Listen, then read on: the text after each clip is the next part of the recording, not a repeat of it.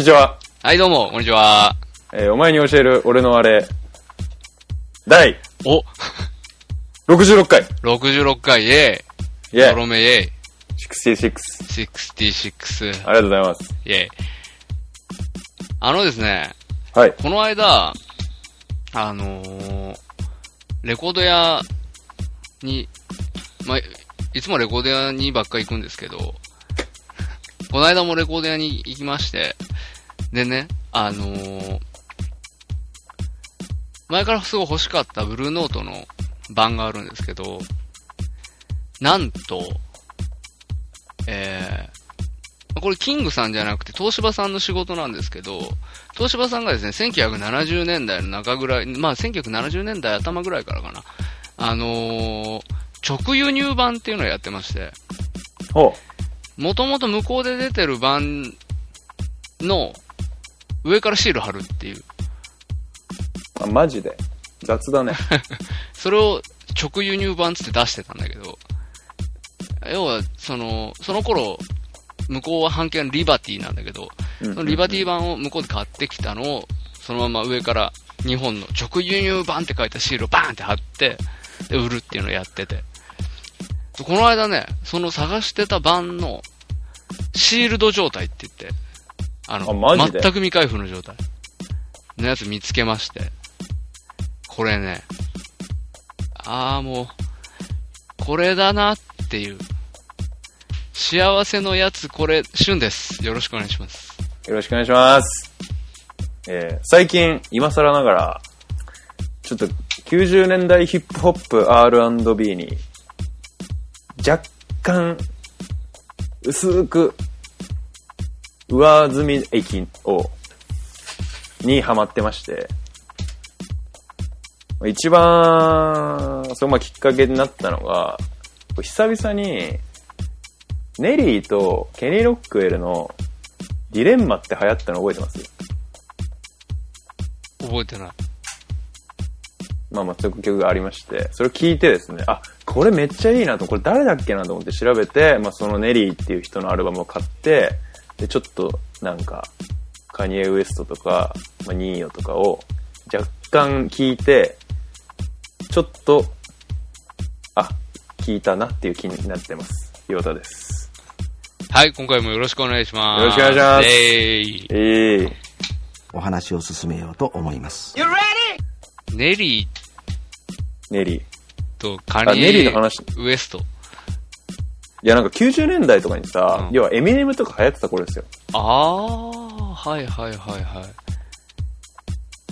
い。もうなんかあの頃めっちゃ流行ってたじゃん。とにかくヒップホップみたいな。で日本でもさ、ドラゴンアッシュが流行っててみたいな。ゼブラが流行っててみたいな感じではいはいはい、はいそうなんか、あーまあその頃全然俺は聞いてこなかったから。俺も、でしょ？友達みんなヒップホップ、なんか、あの、いわゆる b ボーイ、うんうんううん。ん、みんなそうだったけど、うん。うん、全くだったね、当時。でもさ、ひ流行ってたしさ、みんな聞いてたじゃん。まあまあまあ、でもなんか、うん。俺のとこに田舎だったからさ、学校も。だから、まあね。外人聞いてる人って、なんか、あんまいなかったね。え、でも自分はだってジャズとか聞いてたわけでしょ。あ、まだ当時は。聞いてないよ。その頃なんかもう、俺はあれだよ。もうメロ、メロコは全盛期の頃だよグレー、グレー、やめろって。やめろって。マジやめろ。お前ジャズ、にジャズが、ジャズがって言って、ここではやってんだからさ、グレーとか言うのやめてよ。や別に悪くないでしょ、グレー。テルさんは悪くないでしょ。テルさん。うん。さ、サトシ、違うな。な、サトシはいないな、多分。何？何？何？ヒロシ、あー、ヒロシ。誰だっけ？なんかさ、誠とかでしょ？え、待ちいけ。あ、じゃあ誠ツンクだ。ツンクじゃなランキューだ。全然、ひどい。この、違う、適当さ違うグループのやつだし。うん。なんかいたよ、なんか。サトシみたいな。まあまあまあまあまあ。ヒサシだ。いやまあそう久しね。いたね。なんか髪ふってなってるやつじゃない？髪、そうそうそう。すごい髪がなんか髪ふっ、てなってる。不安ってしてるやつ。うん。違うんって。だから。俺今、今ここではもう、なんていうの、なんかジャズ聴いて。なんかスカ聴いて、みたいな。結構いい、いい感じの、音楽遍歴っぽくやってんだから、グレーとかラルクとか言うのは、マジ反則だよ。や、まあ実際聞いてないしね、しかもね。多分、いやいやいや、も知らないけど。う、中学校、俺中学校3年、2年ぐらいかうんな。。から、高校のド頭ぐらいまでは、もうドハマりしてたよ。何に？え、ラルクに。マジで？初耳なんですけど。言ったことないっけ？いや、多分ないと思うよ。あ、本当に？これじゃあ、ここちょっとカットしておいてよ。あわかった。えー、めんどくせえわ。それめんどくさいわ。ええ言ってなかったっけ？いえ、なに、それ、な、誰、いつ、いつの頃？いや、だから、あれですよ。ラルクは、なんていう、なんていうアルバムだったかも忘れちゃったけど、うん。なんとかいうアルバムが出た頃、え、ウィウウィンターゲインの頃？ィンターアゲインってなんだろう？もうわかんない、それ。だ俺、もうその頃は全く聞いてないぐらいの頃だと思え、だって俺さ、中学の頃とかでウィンターゲイう。ン。ウィンターアゲインって違う違う違う、誰？小小学校ぐらいの頃だ。誰の曲それ？いや、グレー、グレー、グレー。あ、グレーか。あ、違う、あ、てか、ラルクか。そう、俺グレーはそんなにね、そんなに、ラルクだもんね。ラルクに結構ハマってる。うん。ラルクはだ、あれ、なんかだ、なんだっけ、フラワーだっけ？フラワーとか、そうそうそうそう。あの辺は、俺も、まあ一応聞いてた。そう、フラワーとかさ、聞いて、ハニーとかあったでしょ、確か。ああ、はいはいはいはい、ありましたね。あの辺まで聞いた。あ、そうなんだ。まあ、まあ、でもやっぱ聞いてたんだ。そうそう。で、その後、メロコアとか聞いてた。はいはい。だから、ヒップホップは聞いてなかっなるほどね。た。うん。でも一応ヒップホップもさ、一緒にレゲエとか、まあ、スカとかも好きだからさ、別に繋がりないわけじゃないじゃん。そうだね。一応その、まあ、生まれ、なんかこう、起源としてさ、やそうそうそうそうレゲエとかスカとかレゲエあるわのけじゃん。人だからね。でそのなんか、そのなんかブラジル系の、ブラジルじゃないや、アフリカ系の人がマスカとかやってて、レゲエとかやってて、で、まあアメリカ系の人がヒップホップ行ったみたいな感じでしょ。一応。アメリカ、んまあ、どうなんだろうね。まあ、レゲエはさ、うん。元がジャマイうん。カの、あ、そうか。もうジャマイカの人たちのもんだから、なかなかあれだけど。でも、あれなんだよ。あの、クール DJ ハークっていうさ、はいはいはい。なんかあの、ヒップホップ、一番最初期の人、はいはいはい。なんかビート、こうんうんう、うん。2枚使い、ターンテーブル2枚使いで、はいはいはい。ビートつなげた初めてみたいな、確か。その元々の曲は、要はスカとかの曲だったわけでしょ？いや、えっ、とね、違う、ファンク。あ、ファンクなんだ。そう、ファンクの曲を2枚持ってきて、うんつないだ。うんうんクールビートハークあ、その人、その人、その人、その人。クールハーク。でも、ククールハークねクール DJ ハークじゃなかったのクールビートハークかな？あ、クール D、あ、ごめん、クールハークだ。うん、クールハーク。ジャマイカ出身の DJ。そうそうそう。グランドマスターフラッシュアフリカバンバータ。あ、アフリカバンバータ。うん。うん、聞いたことあるね、名前。アフリカバンバータ。うん全然知らないけど。うん。まあまあ、そうそうそうそうそう。そういじゃあまあう、一応なんかその、なんつながりはあるよね。つながりはあるわけで、で、まあなんかその、まあ日本語のヒップホップとかは、うんまあ DJ とかしてる時に、まあ多少聞いてた。わけで、まあスチャダラとかも好きだし、はいはいはい。で、まあ結構さ最近身近にその90年代の R&B とかヒップホップになんかちょっと精通してる人がいて、うんうん。で、まあその人にちょっと聞いて、でちょっとちょいちょいとアルバム買って、まあ聞いてて、まあその、まあネリーのジレンマっていう曲が、うん。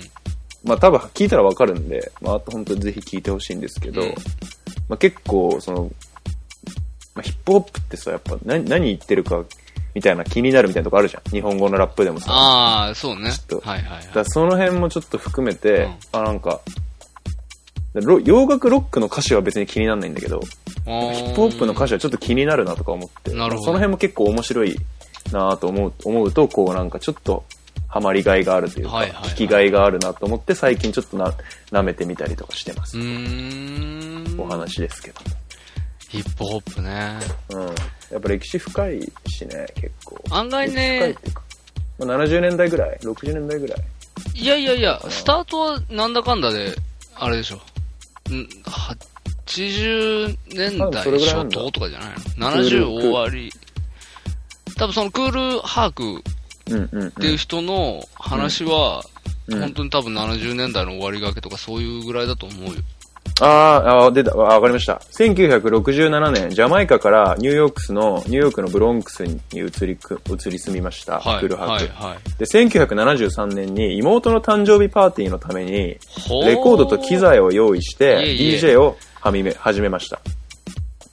で、この頃に特定の曲楽曲の特定部分を2枚の同じレコードをど交互にかけて、はまあ、何度も繰り返す。まあ、要はサンプリングってやつだよね、はいはい今でいう。同じ部分を交互に繰り返すブレイクビーツを、まあ、発明したと言われてる。で、それにじゃあす、げえ前なんだ。まあ、リリックとかを載せたのかなうーん。ああ、はいはいはい。ジェームズ・ブラウンとかの結構ハードファンクのレコードを、こう、ブレイクビーツにしたりとかしてたらしいです。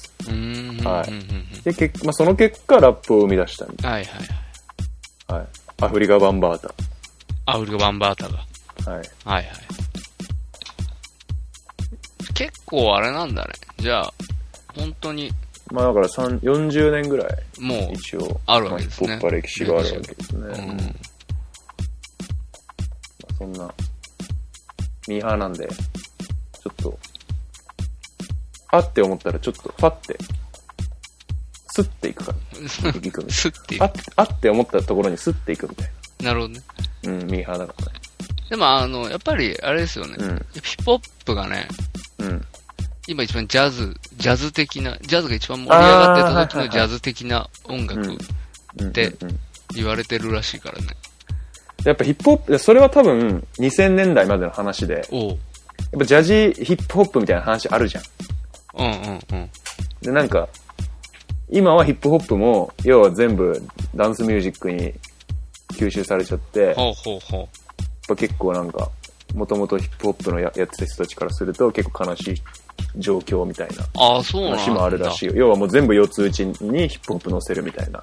あ、今そういう感じなんだ。じゃあもう、なんかブレイクビーツみたいな、なんかちょっとこう、ああいうい昔ながらのっていう感じじゃなくて、うん、そうそうそうそうそう。もう、なんか、テクノっぽい感じそうそうそうそう。にヒップホになってるップみたいな感じなんだ。そうそうそうそう。だから、そうなんだ。もうヒップホップと R&B ってまあなんか大体こう、同じジャンルみたいな感じだったじゃん。うんうんうん。雰囲気的に。だからもう今全然違うんだって。ヒップホップはひもうそのダンスミュージックに乗っかっちゃってみたいな。R&B は相変わらず R&B みたいあ、そうなんだ。な。うん。なんか結構ね、その、結構ガラッと変わっちゃったらしいよ。この、このエレクトロ全盛のこの時代に飲み込まれたんだ。飲み込まれたらしいよ。へえ。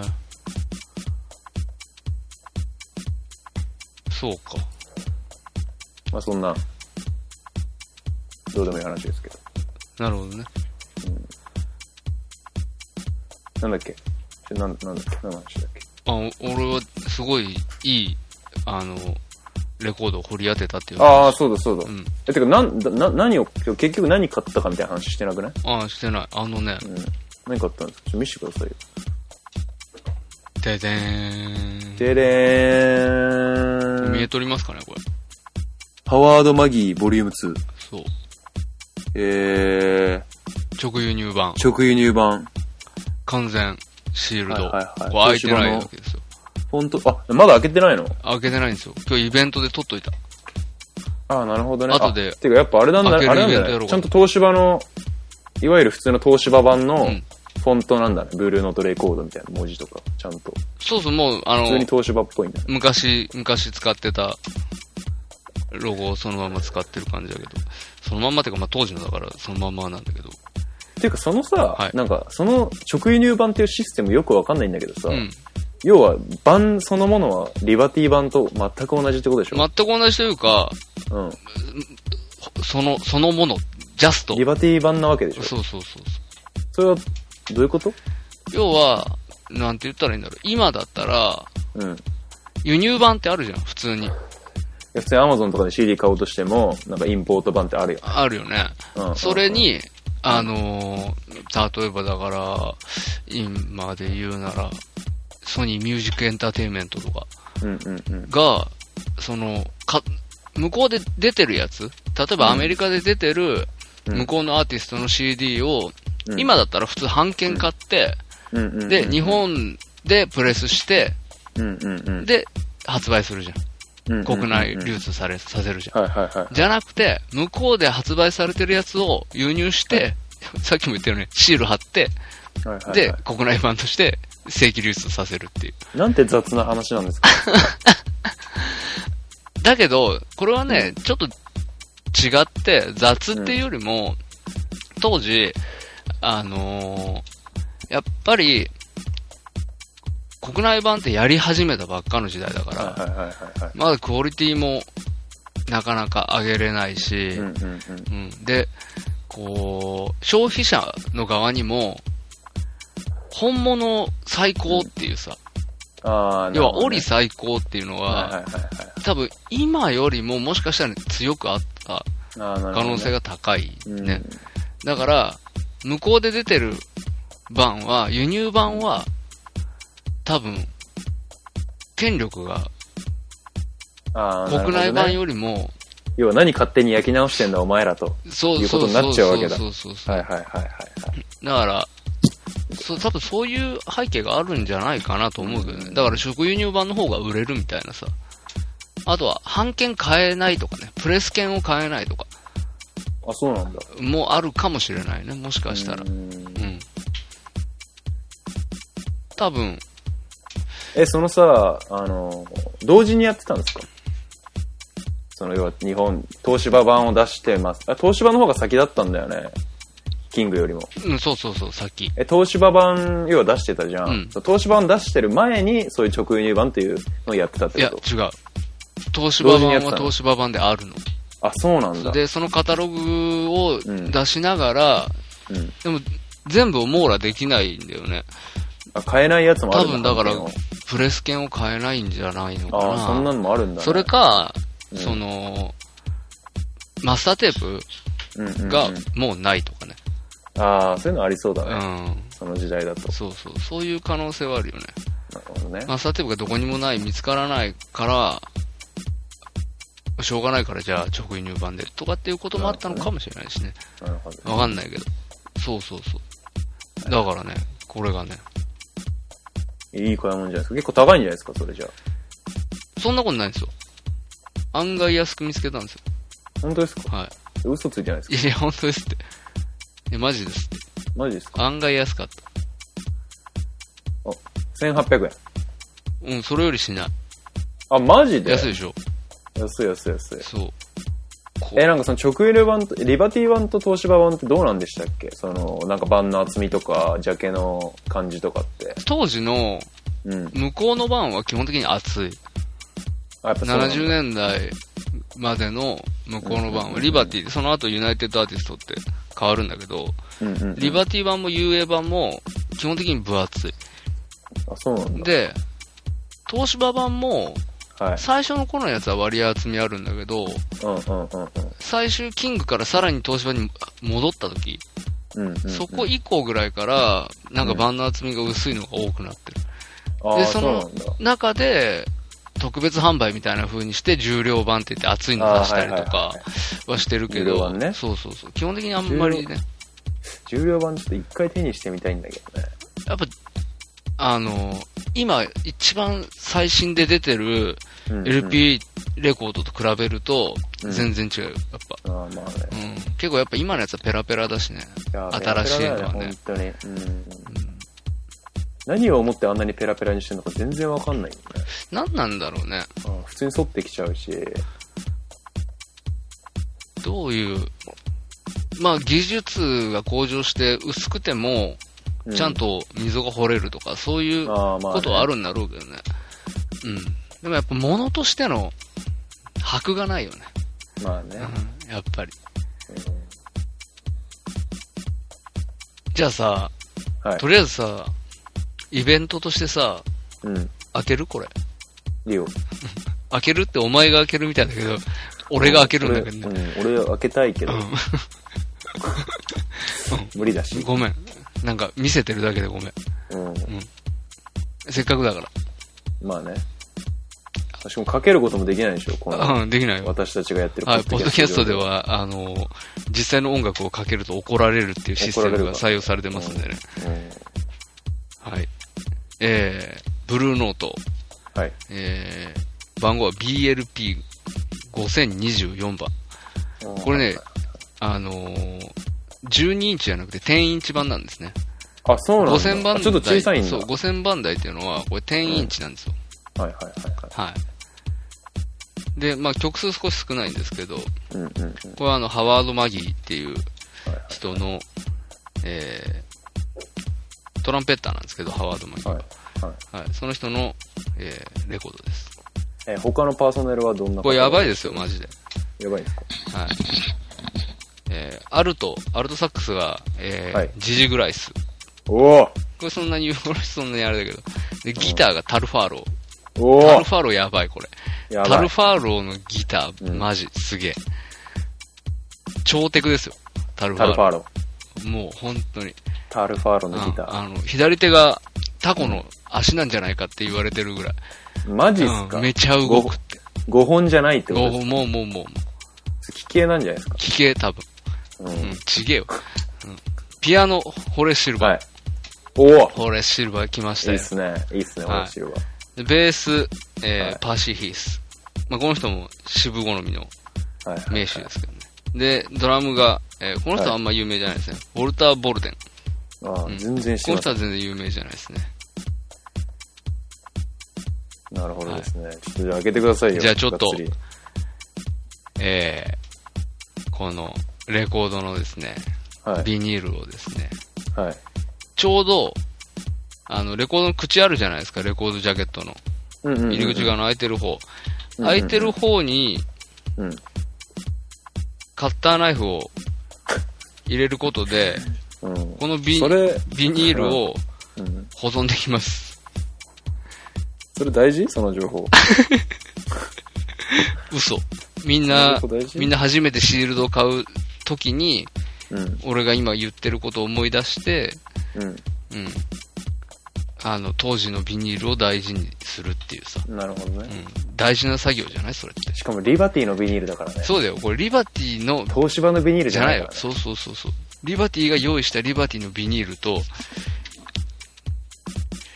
出てきましたよあ。出てきました。あ、そういう感じなの、はい紙なのね？そう、こ紙スリーブがい。入っとるんですよ。紙スリーブじゃないんですね。でこれがあじゃあビニールスリーブじゃないんですね。あのー、12インチのうん。普通の LP 版だと、うん。リバティは、こう、ここに、リバティの情報っていう、この、ジジャケットの中の紙スリーブに、うん。あの、印刷がしてあることが多いんでえ、すけど。超かって、超かっこいいじゃないですか。はい。なんですけど、まあ、これは全く真っ白な、70年代当時の紙ですよ、これ。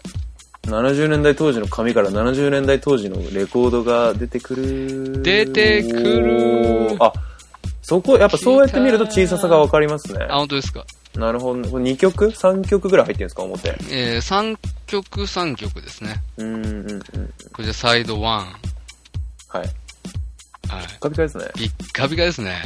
これ落としたら俺泣くな。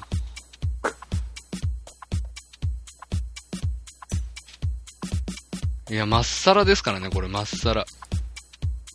どうですか？どうなんですか？あ、すいません、僕はあの、リバティ、リバティ言いまくったんですけど、はい。これあの、UA でした。ユナイテッドママジっでした。マジっすか、はい。リバティじゃないんですか？散々リバティ言いまくったんですけど、でも最高ですね。UA ものですね。あのえ、、その頃からモノとステレオあるんですか？ある、ていうか最初からある。あ、そうなんだ。もう、あの、最初の版から、で、うん。昔はさ、モノラルが普通だったじゃんか。うんうんうん。だから、やっぱりモノラル至上主義みたいなところが、まあね。まあね、あの、ジャズファンの中には根強くあるらしいですよ。はいはいはいはい。だから、あのー、モノ版の方が、おりもうん。うん。値段が高い。ああ、そうなんですね。そうそうそうそなるほどね。う。はい。ということ？ああ、で、思い出した。さっきずっとフォレスシルバーで、俺フォレスシルバーの、なんだっけなんだっけと思ってて。Do in the Sing, Do in the Sing, Sing. そう、ドゥインザシング。Do in the Sing はもう最高ですね。いやフォレスシルバーといえば。最高あのア。ルバムは。最高に踊れるジャズですね。いや、もう最高です。あれはもう、あれあったらもう何もいらないですよ。うあれ、おマジっすか？じゃあ他くださいよ。絶対に嫌だ。いる。いや、ほんと、デイズシングはもう旬に勧められて、まあ、視聴してパッて多分その場で買ったやつなんだけど、かっこいいよね。うん、すげえよかった。そうそう。グルーヴ感が半端じゃないもんね、あれ。すごい。うんなんかこう、おしゃれなっていうか、こう、やっぱこう熱気がある感じが。そうそうそう。うん本当に。そう、なんか必死で、もうなんか、やってるそう、あ感じが、ね。当時ライブこういう感じだったってああ、感じだよね。そうそうそうマジでそうそうそう。うん。本当ライブとか見たいんですよね。ああいうのがきっと。ねえ、うん本当に。本当に。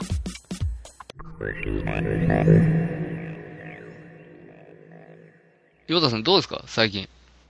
最近ですか？はい。うーん、僕の方は、まあ、新生活が、まあ、前回ちょっと、まあ、最高の間取りっていう話もした通りですね。はいはい。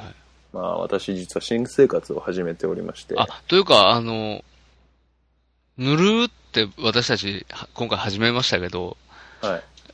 お久しぶりですね。お久しぶりです。お久しぶりです。お待たせしました。お世話になります。戻ってまいりました。いやー、こんなに空いたのは初めてだね。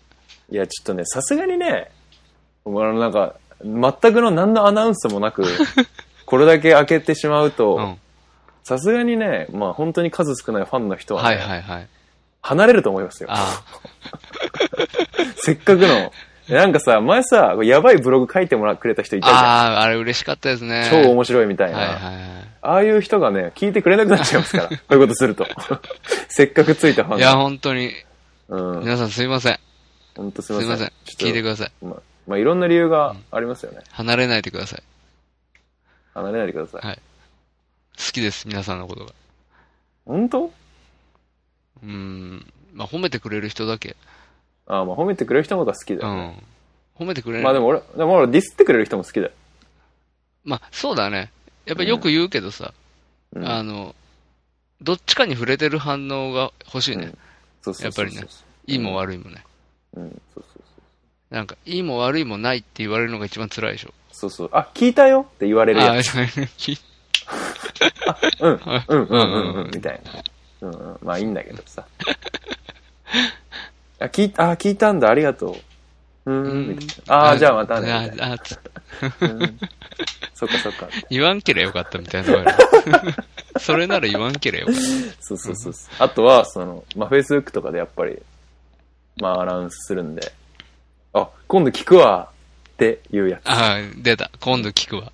ううん時間ある。聞くわ。時間ないもんだって。うん。そうそう。人間は時間ないから。うん、そうそう。うん。時間ある時に聞くやつはもう聞かないって言ってるのと一緒だから。そうそうそう。そうそう。俺もよく使うもん、そういうの。まあね。よくないよね。あ、じゃあ今度、それ、ちょっと確認しときますわ。こうもうしないもんね。今度確認しておきうんます。。なんか客が言ってることとかでね。うん。うんあ、ほんと、あ、それなんかちょっといい感じっすね。じゃあちょっと今度、なんか調べ、ネットで検索とかちょっとしてみようかな。しない。絶対しな。しないい。絶対しない。絶対しない絶対、それはね、間違いなくしない。2万パーセントしないやつ、これ。うんしないうん。しないです。それ絶対しないです。俺の、俺の目を見ろって思う。うんなんならその場でするじゃん。ネットで検索ぐらいだったら。あ、本当だね。本当に興味あったらね。うんうんうんそう。そうそう。できるからね、別に。うん携帯持ってるしね。そうそうそう。だから俺は、そういうのも、ちょっと良くないなと思って、どんどん自分の好奇心が減退していっちゃうのが怖いから、はいはいそういうことを続けることで。はいはい。要はもう基本的にそこで本当に1%でも2%でも気になったら、何かしらのアクションをま早めに起こそうと思って。だか。らやっぱりその、さっきの R&B の話も、ヒップホップの話もそうだけど、はいはい。あ、ちょっといいなと思ったら、とりあえずそのもう、あ、もうガッてアルバム買うみたいな、おーみ。たいなことを、まあちょっとしていこう、していきたいなっていう。なるほどね。アクションを起こしていこうと。そうそうそう。無理やりね。無理やりね。うん、無理やりにでも。アクションを起こした上で、あ、ちゃうなって思ったら、はいはい。まあ違ったで別にいいなと思ってさ。アクションを起こさずに、後悔することもなく、普通に忘れていくっていう、忘却の彼方に消えるっていうのが、マジ辛い。ああ、でも、あるわ。確かにそうかもね。そう、でしょ？忘れるんだよね。そそれがね、そうそうそうそう本当に興味あったことでもね、うん。結構、うん、忘れることもあるよね。日々のさ、暮らしで忘れちゃうわけですよ、うん人間あるあるある。らやっぱその場で、なんかね、そうか。少なからず。可能な限りポチッとすると。そうそうそう。いや、便利な世の中ですから、そうな。メモメモを取ることも、すぐにネットに接続することもうんできるわけですから。いやいやいや。まあまあまあ、そんな。そうだね。まあそんなことで、ポッドキャストを聞いてくださいってことああ。そうですね。あうんの、マニュアル聞いてくださいってことですよ。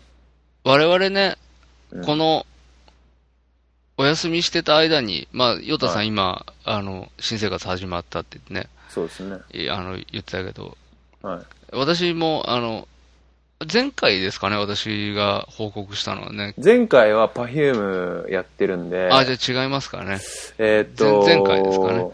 前々回、あれいつだ、全部前々回シャキシャキしたレタスなんで、まあどこで話したか忘れちゃいましたけど、バね。フュームの最初で話してんのかな。Perfume の頭ぐらいで話してるかもしれないですね。うんうんうんうん。まあまあもう一度ちょっとぜひご報告いただきたいんですけど。はい。あのー私ですね、えーおめでとうございます。ありがとうございます。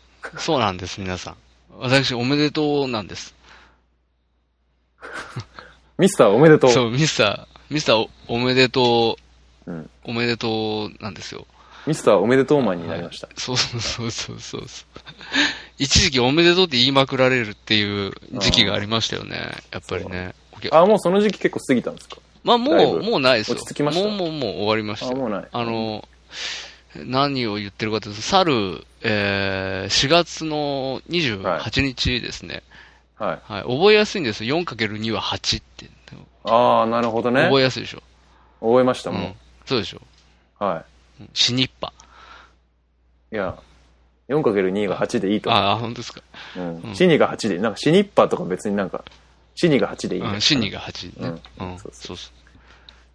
そう、あの、去る4月28日にですね、私、あのー一般女性と 結婚しまして、ああ、あ、同業じゃなくて、あ一般女性の方と、そうそうそう。一般女性と、ポッポッドキャストのパーソナリティの方じゃなく、一般女性と結婚されたんですか？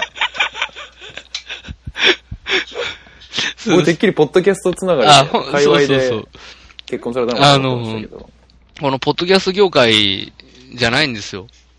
実は。別の、はい。あの別の、こう、出会いというかきっかけがありまして、なので、結構、ポッドキャスト界界隈には結構黙ってたんですけど、ずずっと。うん。ああ、そうそう、そうなんですよ。なんですけど、電撃婚ですね。あ、そう、そうそうそうそう、電撃婚。うん。うん、衝撃電撃婚。うんうんそうそうそう。うん。うんえ、その、結婚記念日がうん死に、死にが8なんですか？そうそうそう式、式が？式日も、記念日も、うん。4月28日っていうことにしてます。あ、そうなの？入籍はじゃあちょっと別にず入。籍は、えっ、と、結果、あのね、これがね、んまあどうにもならん話なんだけど、うん。まあもういっぱいいっぱいで本当に結婚式当日を迎えるにあたって、忙しそうだったよね。そうそう本当に結婚式の前1ヶ月、2ヶ月あたり。もう本当にすっげえ追い詰められてて、うんうんうん。やることも多かったし、うん。で当日、やばいよ、本当に。当日、うん。俺は、俺はっていうか、うん。俺と、その、奥さんは、はい。二人とも、とりあえず、当日の午前3時ぐらいに寝たんですよ。マジで？結婚式の日の午前3時ぐらいですよ。何その大学生みたいな。そうで、化粧時間の予定が、あれはい何時だっけな？何時だったかな ?6 時とか7時とか、6時半ぐらいか全然超睡眠時間短いじゃなないですか。そうそうそうそう。だったの。で、まあうん3時間ぐらい寝て、うん。で、起きて、準備して、うんで、その時点で、ウェルカムボード、うん。完成してなかったんだけど、マジで？そ、その、準備の、な、さなか家出る直前まで、うん。奥さんが頑張りまして、うんうんギリギリで完成させて、うん。うん。当日持って出るっていう。すげえな。手作り感すごいな。うん まあまあで、まあそういうもう、カツカツの状況だったんで、うんうんうん。あのー本当は当日、式終わってから出しに行くだ予定だったのよ。あ、その婚姻届ウェルカムボードじゃないよ。婚姻届を。あ、婚姻届を。そうそうはいはいはいそうそう。で、婚姻届出しに行く予定だったんだけど、うん。えっ、と、婚姻届って、うん。保証人ってのがいるんって。知ってた？あ、知ってる知ってる。本当3人だっけ？二人。あ、2人誰でもいいんだけど二人。うん、知ってる知ってる。あ、知ってんだ。うん。そうそう。で、いるんですよ、二人。うん。うん。で、一人は書いてもらってて、うんで、。もう一人、うん。俺の親父に書いてもらう予定だったの。うん。うん。ううん。ん。だけど、書いてもらわずに、親父のことを送り出しちゃって。式終わってから。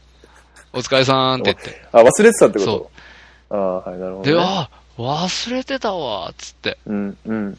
で、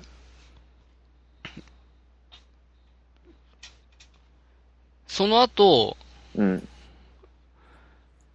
奥さんのお父さんに書いてもらう、お、おうと。そうすれば当日出せるぞと。予定変更したってこと？そうそうそうそう。で も誰でもいいわ、もう、みたいな感じになって。まあまあねまあねそうそうそう。そうしよう、つって。そうして、当日出そうって言って、うん、うん。ううんん。。つって、その、嫁の実家に行ったところで、はいあのー婚姻届を置いてきたことに気づいて、マジで？どんくさ。うん。でもうなんか、ああ、もうダメだっつって、うん、うんうん。まあなんやかんややって次の日に出したっていうね。あ、結局何誰に書いてもらったんですか保証人は。いや、結果、あのー嫁のお父さんにお、嫁さんのお父さんに書いてもらって。そうそうそうああ、なるほどね。そうそうあ、まあ結構じゃあ本当は、婚姻届出した日4月29日なわけですそう。ね。え、実際はね、事実としてはね。で、しかも29日は祝日だから、うん。あの、行政処理されたのは、うん。次の日か、もしかしたらさらに次の日って言われた。そんなすげえ曖昧じゃ。うんん、そうそう。だから、実際、その、事務処理上どうなってるかはよくわかんない。うん。ああ、うんまあまあまあ。どっかで、ね、あの、あれされてるらしい。まあいいんじゃないですか、その辺そうそうそうそう。なんとか差し戻されずに、受理されたみたいですし。うんうんう。うんん。よかったですね。いや、本当おめでとうございました。あありがとうござい本当になんか、僕は全然結婚式にも行けず、ます。あね不義理を働いてしまったので、この、たった二人でやってる、土下座、土下座してます、僕は。嘘つけお前。ねたった二人でやってるポッドキャストの片割れがね、結婚するっていうのに本当ですよね。本当にね参、加してないって言うんだからね。申し訳ないです、本当に。もう、絶対来た方がお得だって。お得って何？お得かお得じゃないかで俺別に判断してねえよ。あいつの結婚式の方が俺得だなとか別に全然思わない。損だなとかない？ねえか別に。ねえかうん、ないないない。いやもう、楽しかったよ。マジで？楽しかった。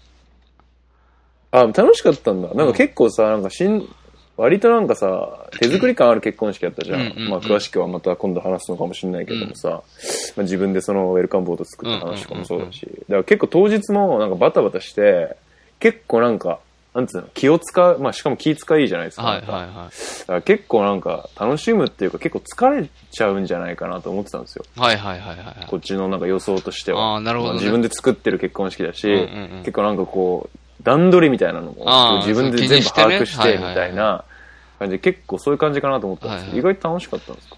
あのー、楽しかったっすね。うん。なんかね、うん。みんなが結構盛り上がってくれたんて。ああ、それはいいね。こっちが用意してたこととかに。はいはいはい、はい。そうそう。だから、それ、それでね、結構場が和んで。ああ、なるほどね。これがね、結構しらけちゃっててさ、うんうんなんうん。こ俺らがなんかきやった企画とかがさ、うんなんかこう、あなんかやってるよあいつらみたいなね上みたいな感じだったら、うん多分俺もう、そっからすっげえ、は、もう、お腹痛くなったと思うんで。もう、うわもう、メンタル弱っ。全然みんな楽しそうにしてねえわ、もう最悪だわ、みたいな。てか気使って楽しそうにしてるわ、みたいな。風だったらもう、それそれ最悪のパターン。そうそうそう、きつかったけど、普通に楽しそうだったから。ああ、まあでもそれはやっぱりなんつうかこう、まあ自分の、まあ、演出も良かったってのもあるけど、やっぱりお客さんっていうかさ、来てくれた。参列者っていうの、うんうんうん。なんか、こう、まあ、おかげさまみたいなとこもああ、いりそうですねやいや、あるよ。うん。マジで。よかったね、本当うん、に。もう本当に。うん。まあでも、なんとか終わったって感じ。ああ、お疲れ様でした、本当に。あれです。あれです。本当準備中大変そうだったもんね。うん。声死んでたもん、電話すると。いやー、今日はあれだわ、みたいな。今日はあれして、あれして、みたいな。明日あれだわ、みたいそうそうそう。な。うん。あのー本当やること多いんだなと思っててか、これもね、結局はさ、任せようと思えば全部任せれるた。話だからね、まあまあまあ結婚式は。まあね。まあねそうそう。自分で何をどう選択するかなんだけどさ。まあ、自分で選んで、そうまあ自分でいろいろ決めるっていうことをしてるわけだから。そうそうそう。まあでもどっちにしても多分大変なんだろうけどね。全部任したっていう人だって。まあねきっ、とまあね。その、てか、任したところで、決めなきゃいけないのは自分だからね。そうそうそうそうそうそう。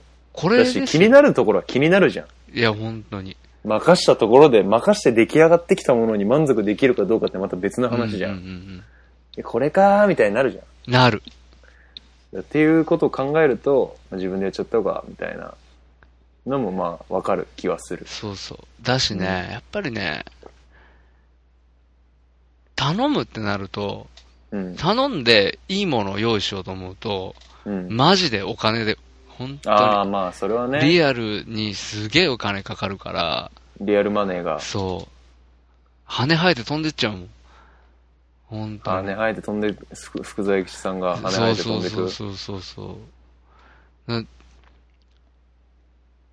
より安くいいものって考えると、はいはいはい。もう自分でやらざるを得ないみたいなところあるよね。それはねそうそううそうんそういう感じだよね。まあ、バランスの取り方ですよね。そうそうそうそう。うん。まあ、ちょっと結婚式の話とか本当に、なんつうの？一回ね、俺、ぜひちょっと話してください。俺も結構気になる部分なんで、うんうんうんなんか友達とかのやっぱ結婚式と出ても、そのウェルカムボードもそうだし、うんうんなんつうかこう、まあ、食事の話、食事とかもそうだしさ、うんうんうんまあ、二次会のなんか余興とかさ、なんかその辺も結構含めていろいろ本気になってるって部分ではあるので、はいはいはい。まあ、ちょっとその結婚式の流れみたいな、なんか一番大変だったところとか、まあ、ぜひ今度聞かせてくだはいさいよ。はい。僕ね、ヨータさんがね、はい。あの、いや、これ、聞いてもらってる皆さんに、ちょっと聞いてもらいたいんですけど、はい。こう、ヨータさんに、ウェルカムボードの話を、その、うん。作るときにしてたんですよ。ああ、なんか、ウェルカムボード作んなね。きゃいけないんだね、とかうん言って。うんうん。そしたら、やっぱウェルカムボード手抜かない方がいいよ、みたいなことをうんうんうんうん言ってて、ヨータさん。ああ、言いましたね。はい。で、な、そうかなって言ったら、そうそう、女の子はね、みんなウェルカムボード写真撮ってるからねって言ったんで、うんうんうんうんうん。あ、こいつここだなって思ったよね。何が？てか、その話しなかったっけ？え？してないっけポッドキャストでは。しなかった、あれしたっあしてないけか。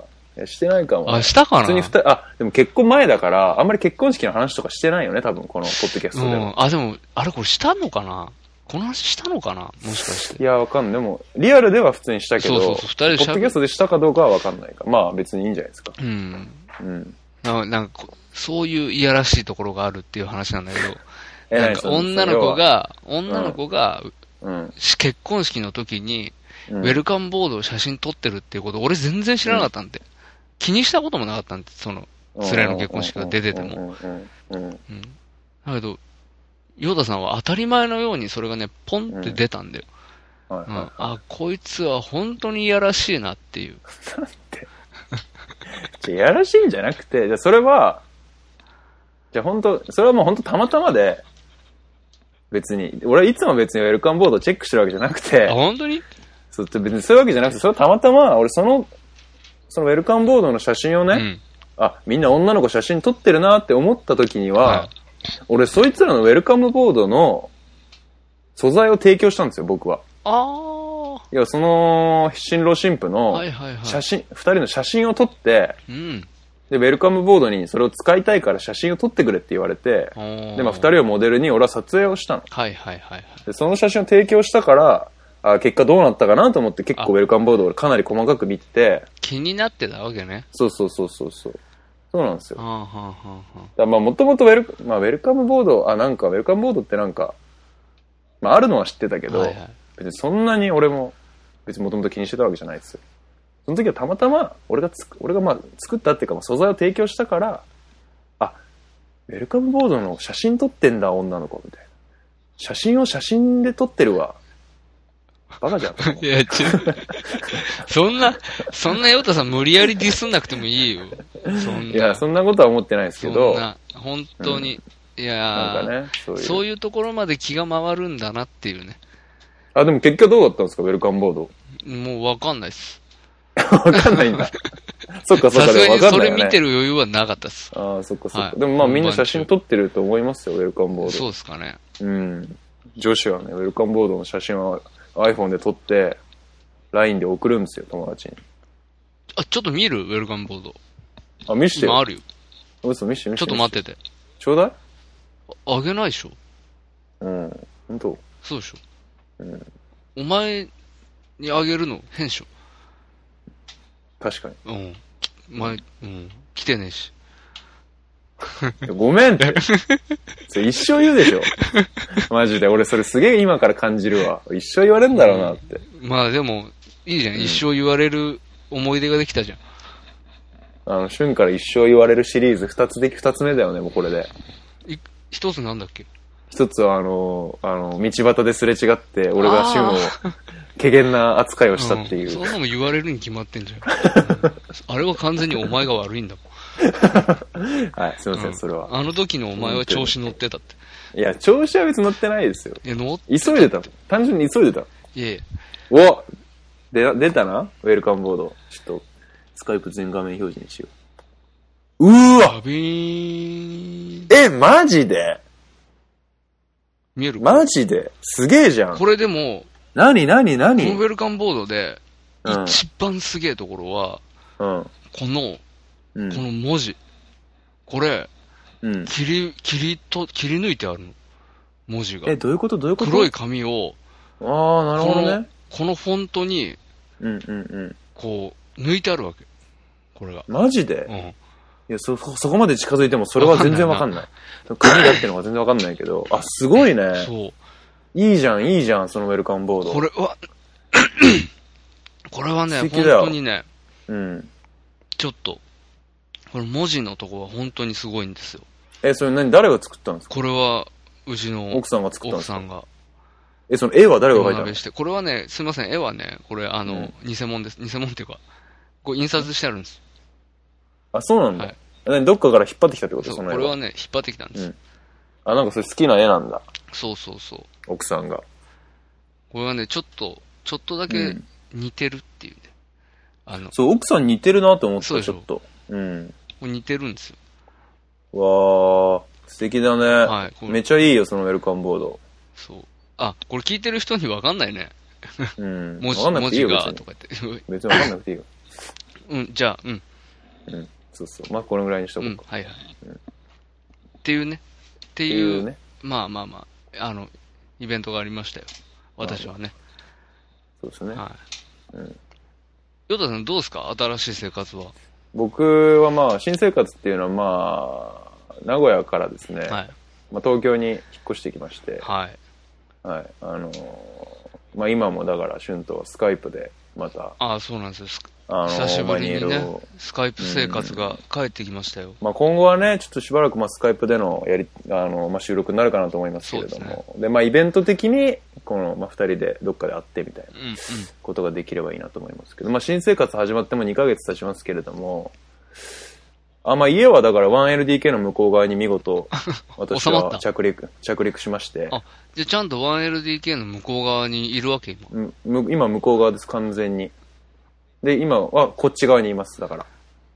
あ、ん？1LDK の今俺はこっち側にいますどこどこにいるの、今は。で、1LDK のこっち側に今俺は今いるんで、うん。で、お前が今住んでるのは 1LDK の向こう側ってことだよ向こう側。だけどそうそう向こう側に住んだってことは、うん要はこっち側ってことでしょ、も 1LDK の向こう側に住んでるんだから、う。うん。今君がいるところは、うんこっち側じゃないよ。向こう側だよ。向こう側でしょいや、それ、旬からしたら向こう側でしょ でも、旬から見たあーなるほ 1LDK どねの向こう側っていうのは、要は俺からしたらこっち側なわけですよ。あーなるほどねもう今俺はこっち側の人間ってこと。なあのね、あの主観で話してたわけね、今ね。そうそうそうそう。ああ、なるほどね。はいはい。あよよく言うじゃないですか。あ向こう側の人間になっちゃったな、みたいな、あいつ。。それと一緒で、俺は 1LDK の向こう側に住むことで、うん 1LDK のこっち側の人間になった。うん。って言うともうわかんないよ、もあ、わかんない。う。うん。なんか、そうなると、うん。こう、なんだろう、世界が、世界の中心が 1LDK みたいなもん、そうすると。そうすると、世界の中心は 1LDK だから。マジで。間取りの中心は 1LDK だなん。か、うん。そうするとなんかもう、1LDK ありきっていう風になるからさ、じゃあまあまあまあ 2DK はどうす、どうするのっていうさ、2D、2DK はね、まあ悪くないですけどね、ん 2DK。2DK もう 1LDK と、まあ 2DK も 1LDK の向こう側とは別のなんつうかこう別の枝分かれの結果だと思うんで、でもパラレルな世界ってこと？いや 1LDK があって、うんそれを中心に 1LDK の向こう側に行く人と、うんやっぱり 2LD、2DK に行く人っていうのがやっぱりうんうんうん。いると思うんで、うんそれはやっぱり否定できないんで。あ、ただ入り口は 1LDK ってこと？っていうことじゃないんですか、やっぱり。ううん。ん。でも、1LDK が世界の中心なのであれば、うん、うん。ね、うんそうそうもう入り口が 1LDK で、うん 1LDK の中に入った時点で、じゃあもうんうその人はとりあえず一旦 1LDK なわけじゃん。そうですよ。うん。ってことは、一回みんな 1LDK を通ってから 2DK に行ったりとかしなきゃいけなくなるし、そうすると。そうじゃないですか。人間って 1LDK に一回住んでから 2DK に行くとか。やっぱ住んでから。1LDK に一回人間は住むと思いますよ。そんなことないでしょ。そんなことないですかね。そんなの、だって生まれた家が 3LDK でさ、うんそのまま死ぬまでその家に住み続けてみ。その人は 3LDK でずっと。だからその人は、要はもうだから、その、中心を味わわずして死んでいったっていうことになるわけですよ。ああ、なるほど。井の中の蛙なわけだ。そう。まあまあ、それは、僕がそうなのかもしれませんけれどもね。あ？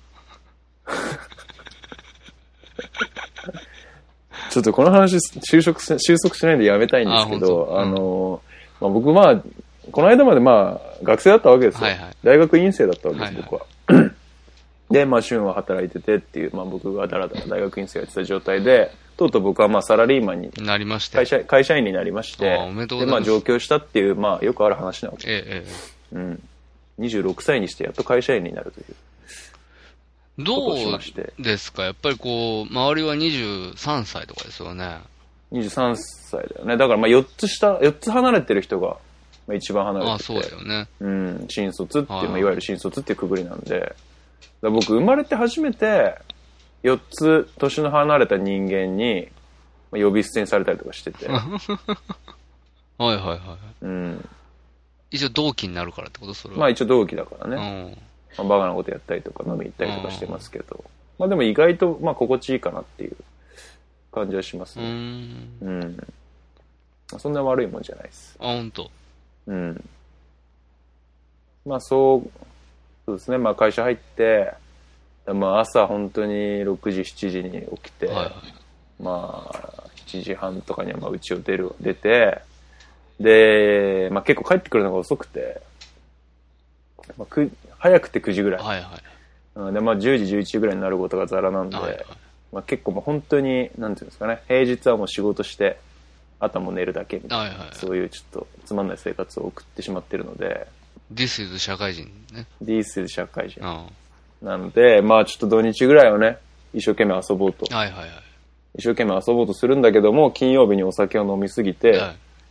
スタートを失敗するっていう土日を、まあ最近は送ってる。ああ、なるほどね。だからまあちょっと、ちょっと久々になっちゃいましたね。そういうこともああったので、まあコマニエルの収録がね。ううんん。まあでもこれからは、まあ、旬も落ち着いて、僕の方も、まあ、徐々に自分のペースつかめつつあるんで、まあこれをまた定期的にね、ねやっていけれ。ばというふうに思って。まあ僕も本当に今までと全然、特に、まあ旬は結婚して、まあ僕の方は本当に今までと違う生活を全くしてるので、本当にアウト、インプットもアウトプットも全然違ってきてるので、はいはいはい。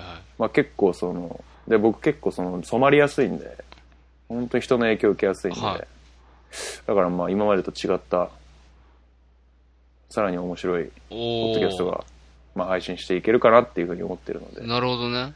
はい。もう今、じゃあ、ニュー、ニューヨータだ。ニュー、ニューヨータ。今。はい。ニューチャンネル。ニューチャンネルだ。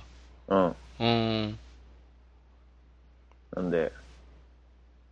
だから本当、旬にあ、一番あ見てほしいのは、こいつつまんなくなっあ髪型も見てほしいんだけど、髪型別に見なくていいんだけど、あの、あ、こいつつまんなくなってきたなって思ったうん。らあ、言ってほしい。あ、なるほど、ね。マジリアルに。ああ、なるほど、なるほど。で、この本当に俺のことをこの二十歳ぐらいから知ってる旬であれば、はいはいはいはい。いや、この俺が、まあ、ずっと今まで大学生だったわけじゃん。はいはいでまあ、なんとなくこう、好きなことやった延長線上で今までやってきてて、はいはいはいで急にこう、大きく生活が変わったんで、はいはい。結構そのなんか、つまんない大人になっていく可能性もあるわけですよ。ああ、なるほど、なるほど。それをもし感じた時には、うんやっぱり顔面を殴ってほしいんですよ。ああ、なるほどね。まあ、それでいいのかっあていう、ちょっとお願いを今、ちょっと先にしときあ、ます。本当。まあこの間、さ、うん。あのーこの収録の前に、うんうんうんうん。あれは、3日前ぐらいですかね。ちょっと電話で喋ったよね。ああ、1時間くらい電話しましたね。ねした僕仕事終わった後で。そうそう。久しぶりに結構長く喋ったじゃんか。ああ、そうだね。うん。あの時にね、うん一番最初のね、3分間ぐらいね、うん。違う人みたいだったよ。マジで？どういうことどういうこと、あのね、ちチャラかった。え、マジで？なんかね、うん。うん。営業職な感じがした。あ、マジかだから、ヨータなかなか、こう、社会に揉まれてるんだなって、ああ、まあ、揉まれてるのは間違いないですね。そうそう。なんだろうね。これニュアンスだから難しいんだけど、うんうん、まあまあまあ。あのー話してて、うん。この会話のさ、間合いっていうのかな、うんうんうん。がね、変わったんって。ああ、本当？最初の、でもその3分間ぐらいだけで変変わって。て、徐々にいつもの状態に戻ったのよ。ああ、そうなんだ。だけど最初、久しぶりだったのもあったと思うけどねう。んうんうん。ずっと俺とは喋ってなかったからさ。ああ、そうそうそう。でまあ、それで結構テンション上がったってのはあるかもしれないけどね。うん。なんか、でこう会社でさ、やっぱり、仕事のね、ことずっとやるわけじゃん。ね仕事モードがあるからさ。うんうんうん。人間仕事モードがあるじゃんね、基本的に。あありますね。そうそうありますあります。そこはさ、もう、なんだろう、キャラ作りというか、なんというか、はいはいはい。スイッチあるからそうそうね。こう、マインドセットが違うっていうさ。のあるじゃんうんだからこそね、抜くとこ抜いてっていう話にもうんなる。うんうん。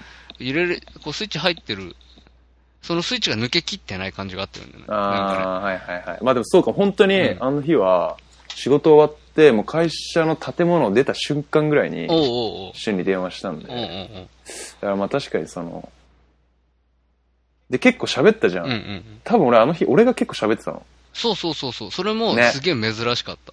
うん、そうそう。だから俺結構なんかね、うわ、久々に電話してるみたいな感じで、あこうなんか、で、しかもあの時実は俺の行動は、いその、建物を出て、建物でなんかさ、なんだっけ、今日収録やっぱちょっと延長延期しようみたいな話だ。ったじゃん、最初。要はその仕事終わって、駅までの、ホームに行くまでの、うまあ大体5分くらいのうん間に、まあその話パパッとして、まあちょっと電車乗って帰ろうと思ってたぐらいだった。ほうほうほう。実は。でもその一回その駅まで行くのやめて、あ、電話、いや、ちょっとこのまま電話しようと思って、もう、やめて戻って会社通り過ぎて、なんか公園の喫煙所みたいなところに行ったら、そこでタバコを吸いながら結構ゆっくりと、悠々と喋るみたいな。そうなんだ。落ち着いて時間を作って喋るみたいなことをしだしたの。なんかうんね、こう久々にこう、あ、シュンと喋ってるわーと思って。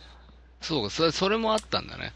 そうそうそうそうそうそう、なんか、そう。うんだから、俺がいつも知ってる、こうんうこの間まで学生だったうんヨータとは、やっぱ違ったよね。うんあの時、一番最初のねうん、パッて来た時がね、はいはい。あ、社会人っぽいみたいな。あ、マジで？こういうチャラけた営業いるなと思って。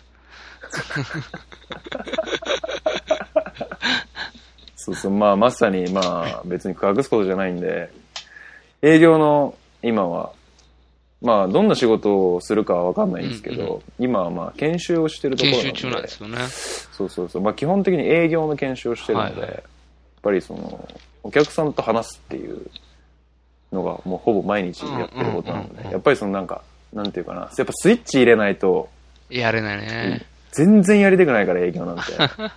全然やりたくないことをやんなきゃいけないから、毎日。うんだかうかんかなりスイッチ入れないとできないから。だからやっぱそれは、やっぱきスイッチき切り切れてなかったのかもしれないうんね。そうそう。うん。そんな感じがした。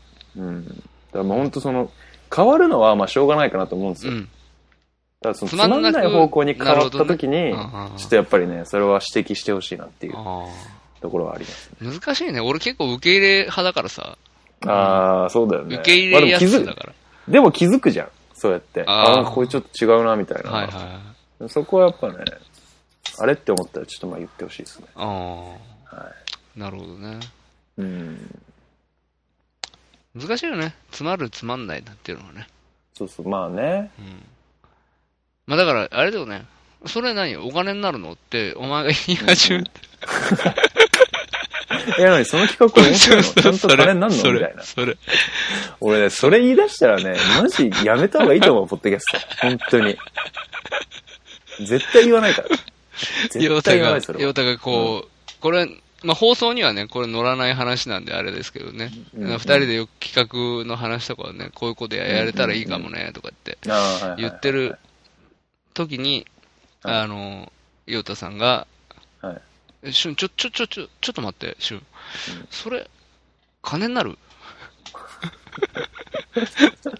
それ、それで、何顧客満足するわけよ。どういう感じ？うんそれ。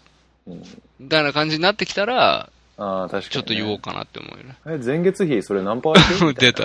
前月比ナンパー？出た。話になる、な、まあ、まあ、そこまでいかないですけど、で、やっぱなんていうの？わかんない。俺これまあ2ヶ月とかだから、全然なんかまだ俯瞰して見れてるけど、うんうん例えばその子の営業みたいな仕事を10年とか20年とかや、はい、じゃあやりましょうってなって、で、まあそれ受け入れてやったとしたら、相当、なんか、なんていうの考え方というか価値観とかうが、ん。に影響してくるだろうなって思う。うん。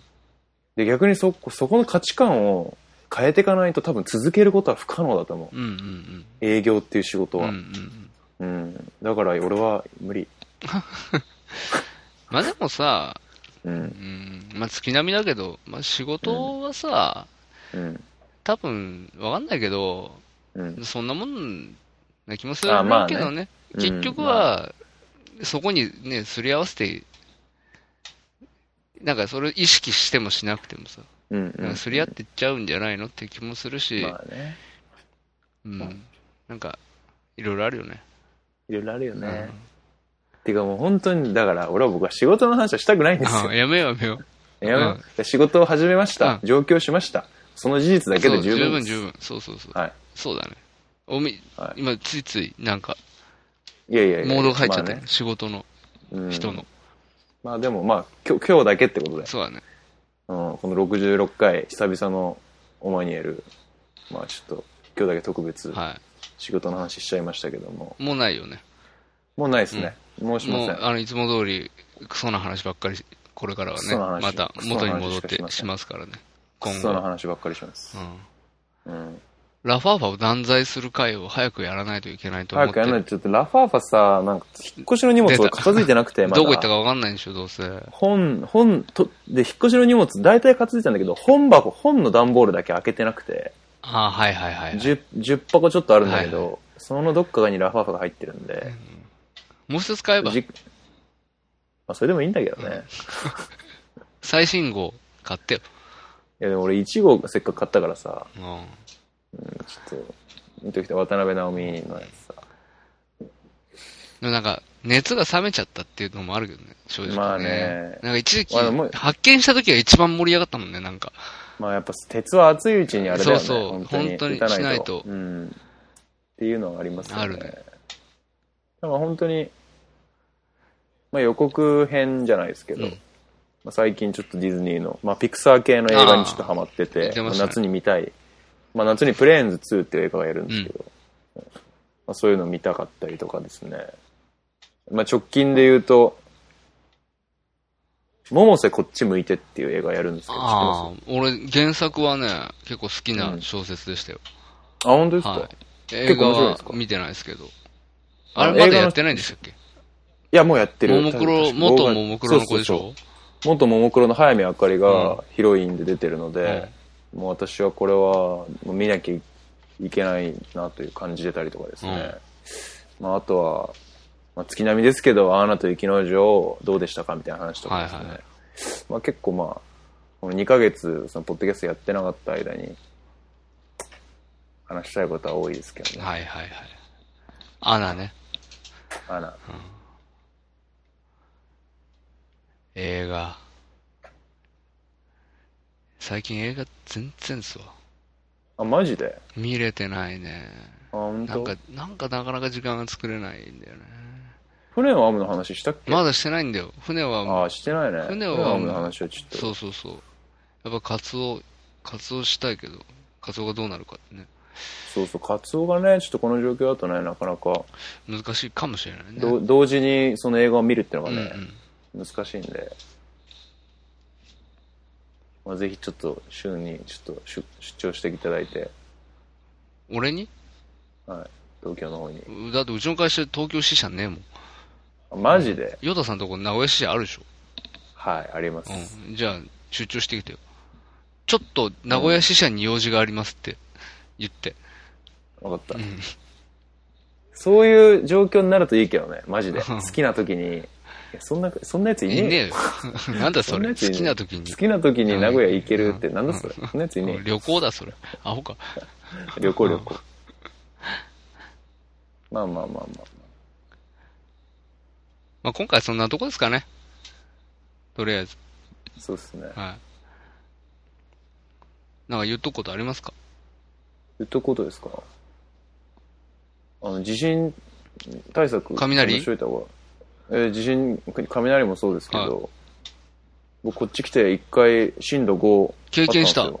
うん。どうだった？結構びっくりし、結構揺れて、はで、まあ一応なんか東京って、なんか余震とかまあちょっとまだ、余震じゃないけど結構地震多いイメージあるじあ、ゃないうですか。ん、まあ、ここのとこ名古屋ね。よりもまだうんうんだから一応、なんか、本棚とかを、あの、突っ張り棒でああやったりとか一応してたんですよ。どうだっ引っ越した、引っ越したし。うん。だからその、やっといてよかったと思って、本当に。結構俺背の高い本棚今回買ったたんですよ。うん。うん2200、2メーター10の高さの本棚を2台買って、うんうんうん。で、それが、で、結構奥行きがない、3 30センチの奥行きしかないやつで、結構ひょろ、ひょろ長い感じなのね。薄いんだ、結構ね。そうそう、薄い、奥行き薄くてうん。で背が高いから、これ多分突っ張り棒してなかったらこれ倒れてたなと思って。結構ね、そういう地震対策、まあ本当防災バッグとかそこまではちょっと買ってないんですけど、まだちょっと地震対策は本気でしないとな、みたいな、ちょっと普通なこと言ってしまいましたけども。そういうところがあるわけね。そういうとこあるわけです。そういう、震度5っちゃちょっと怖いね、でもね。うん。僕は大丈夫だったんだけど、なんかまあ友人で、VHS がうん、雪崩が起きたっていう人がいました。VHS かって思ったけど、ね。VHS っていうね。VHS か、今更、みたいな。まあ、そういう話も聞いたりしあ、て。本当。うん。ゴールデンウィークだったかな？あったね、確かね。そうそうそうそう。っていうね。やっぱ、そうだね。じゃあもう、あれもちゃんと買った方がいいよ。持ち出し袋。水とか入ってる。そうそうそうそう。いろいろ入れちゃうもんね、俺、多分。カメラとかさ。ああ、うんうん。なんか。ゲームボーイとか？ゲームボーイはまあいい。ゲームボーイはいらないかな。本当に？まあカメラかなやあ、でもカメラ入れれば俺いいかも。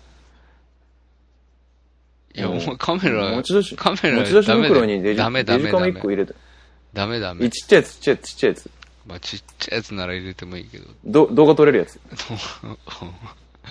や、だってさ、何があるか分かんないじゃん。うん、うん、こっちのセリフだっつうの。何があるかわかんないからカメラ入れてる場合じゃないだろって話をしてんだよ。うんうんちっちゃいから。大丈夫だまあまあまあ。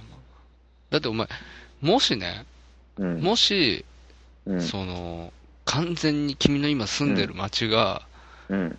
なんか地割れかなんかが起きて、地割れ。うんはい。全く日本から孤立したらどうする？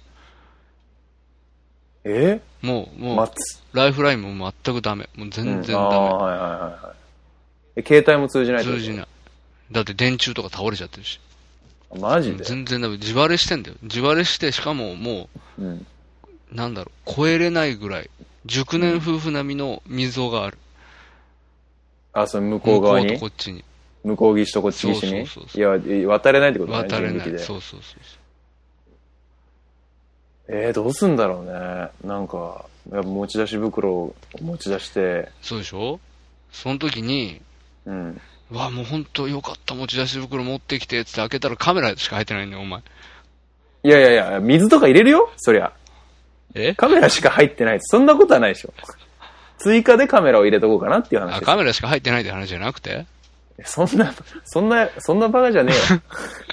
三脚とカメラって。三脚も。三脚とカメラと三脚はなくてもいい。電池と、うん。あの、データがたくさん入れれるように、外付けのあれ。あとパソコンも一応入れとこうかな。うんもう、水入んねえわ。も あれ何入ってんの？持ち出しう。袋クラッカーと水と寒さしのぐ、なんか、ああいうやつやろ。クラッカーと水と寒さしのぐああいうやつ。うん、と、懐中電灯。が入ってんの？そうそう。あと懐中電灯。うんそうでしょ？うーん。ラジオとかか。あそう、手回しのさ。あ、手懐回し中電灯とラジオが一体になってるよね。あはいはい手回しそれで携帯も充電できるあ、いそうそう。最近できるらしいよ。あ、そうなんだ。できるんだ。できるらしいよ。まあ、あとは、何かな？携帯なんかあったって、うん。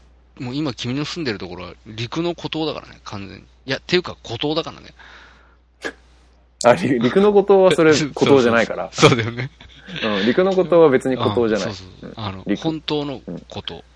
いや、でも、孫、孫さんならね、陸の孤島にもね、いや、孤島にもね、うん電波を届けてくれると思うよ。いやいや、だって、あれだよ、その溝をうん。誰かが渡ろうとしたら下からマグマがボッて。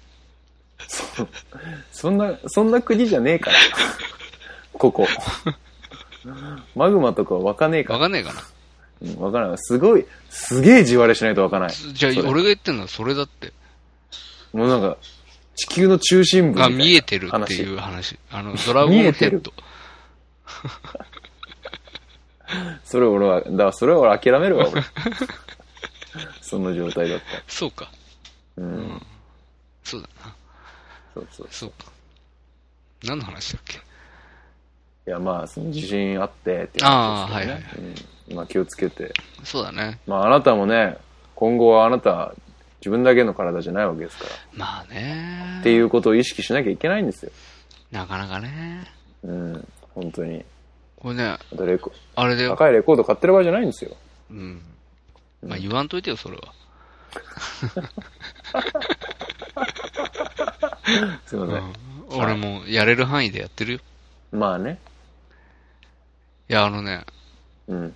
本当なんかそういう責任みたいなさ、うん話あるじゃないですか。まあ結婚したんだからっていう。まあね。あのね、結婚し、あ、結婚したんだなって一番実感したのはね、あ、なになになにあの、住民票。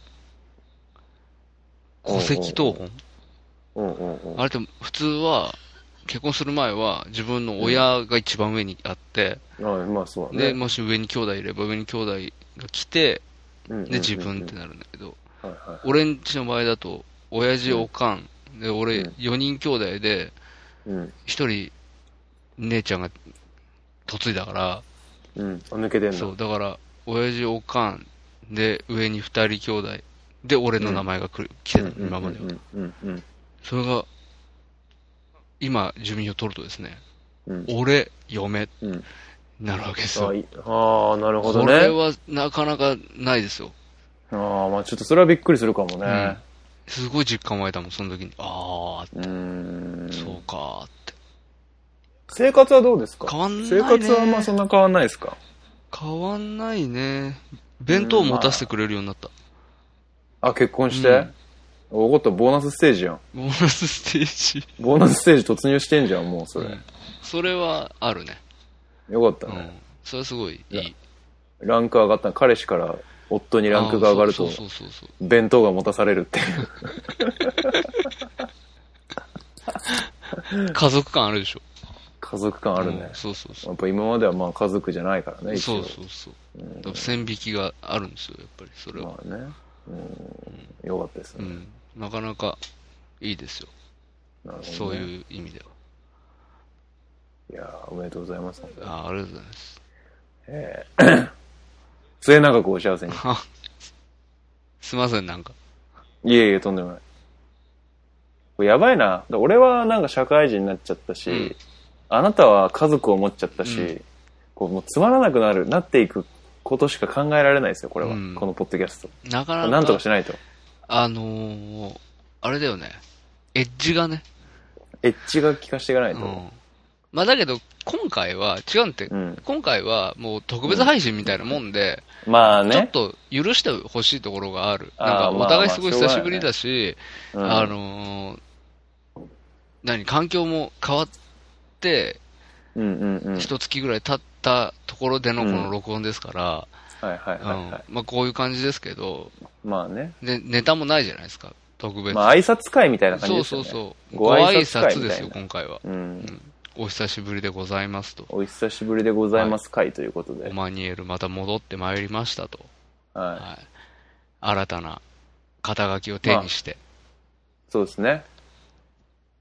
新社会人とはい新婚、新婚う。ん、三婚は？オスマン？ダメだ。オオスマン新婚？うん、その新婚。オスマン新婚さん？新婚三婚。新婚三婚は舐めてる？ああ。うん。まあまあまあ。まあ、今回とりあえずそんなとこですかね。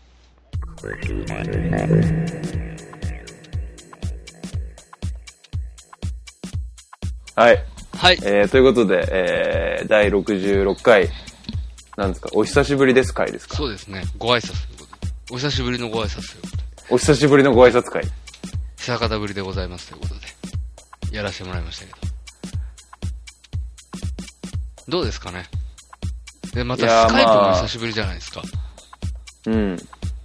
だなんかスカイプのし、以前のスカイプの時より旬のテンションが俺高い気がしますね。そうですね。それはありますね。いいことですよ。ありがとうございます。これやっぱりグルーブ問題あるんで、スカイプはやっぱり。ね。グルーブ生み出せない問題あが。の、うん。置き忘れてきたブルーブっていうね。そうそう。置き忘れてきたグルーブを取りに戻ろう。うん どこ？取りに戻るためにう、ん。大人の階段を駆け下りよあ、う。グルーブを取りに戻ろう。うん。したら俺もう10年ぐらい戻んなきゃいけないよ。だいぶ置いてきただいぶ、だいぶ忘れて忘れてきただって。この10年。うん、だいぶ忘れてきた。うん。うん。まあ、だから、次回以降ね、また、ちょっと期待してくださいよってそうですねよ。なんかう、ん。だらだらっと今回話してしまいましたけどね。せやせやはい。。まあ、次回からはまた戻って。うん。次回は何ですかね？ちなみに。よ予告し、予告ですか？もしかして。予告しておきますか？えー、何ですかね？まあでも言うとやんなきゃいけないからやめましょう。うん、それはなんか、重荷になるの嫌だな。うん あ、これ、次これやんなきゃいけないのかって思うの嫌だから。なんか、ノルマ、ノルマみたいで嫌だよね。そうそう、その時の、なんかフィーね、リングでね。フィーリングで決めよう。うん。まあでもちょっと近々俺はピクサー行きたいかなって思ってますけどね。わかりました。うん、うん、うんうん。じゃあまあ、そういうことで。そういうことで。はい。あ、なんか、ご意見ご、まあ今回ご意見ご感想いらないっす。いらないっす。意見も感想もいいらないっす。あの、聞いてくれてありがとうございました。聞いてくれてありがとうございました。本当にさよなら。投げっぱうなんし。怒られるよ、本当に。うん。うん。いいもんだって別に。最後の、な、え？え？何？いいもんって。怒られても？意見とか感想とかいいもんです。いやいや、それはなんか、くれたら嬉しいけど、まあ、くれって言ってもらうのもな、みたいなとこある、あるじゃん。いやいや、くれって言ってもらおうよ。貪欲。まあ、次回からね、またくれって言おう。あそうそうそうまあ今回はいいね今回くれなくていいです。今回はくれなくていいです。今回くれはないくていいですあ。の、さらっと聞き流してください。はい。まあそんな感じですかね。はい。それではまた、えー、第67回で、えー、期待してください。はい。はい。いいです。本当終わっちゃうよ、もう今、これ。いい、いい、終わって？早く終わって、もう。張んないで、こっから、こっから、2時だってこうやってひ、こうやって引っ張ったことによって、あ、じゃあなんかあるんだって思うわけですよ、聞く人は。うん。いや、今から15分間じゃれ合いですよ。いやいや、そのもうめんどくさいから。俺が。お、じゃれ合いめんどくめんどくさいさいから。の。ほんとほんといやー、めんどくさくはないな。ねえねえ、これさ、ビニールテープなんだけどさ、可愛くない？これ。あ、へえ。黄色と緑のこの縞模様の縦のビニールテープ。あ、そうなの？何に使うの？よく、よくない？これ。わかんない。なんか、こうな、何？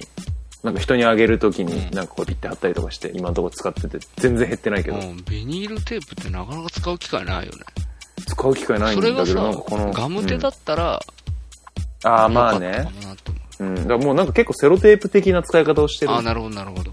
うん。なんでもかんでもちょこれ使おうみたいな。うん全然減ってないんだけど。ほんと。これね、いいよね、これ。いくら？いくらだったかな、これ。まあでも2、300円とか、そんな別に超高級じゃない。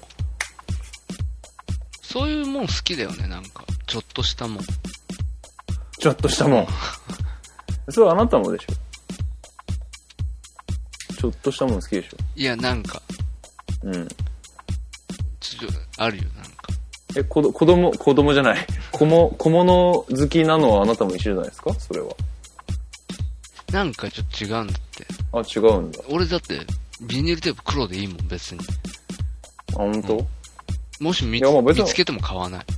本当、うん俺も黒でいいと思ってたけど、たまたまね、これを、ああ、なんかちょっと。あ、いいなあ、だ。ちょっと男っぽいもの好きだもんね、しゅんさんは、基本。そうだね。うん。俺結構なんかちょっと差し色とか、可愛いのも結構ああ。好きな、はいはいはい。小さいものならね、うんうん。結構好きなとこあるから。そうそうそう。それが言いたかった。うんそれがうん結局、あの、ウェルカムボード、を女の子が取ってたっていうことにつながるんだと思う。しつけえ。しつけえぞ、この人。うんうんまあ、いいですよ。もう僕はウェルカムボードが好きです。はい いいですよ。はい、まあ、そういうことで、はい、うんあの、長々とやってきましたが、えー第66回終わりたいと思います。はい、ありがとうございました。はありがとうございました。さよなら。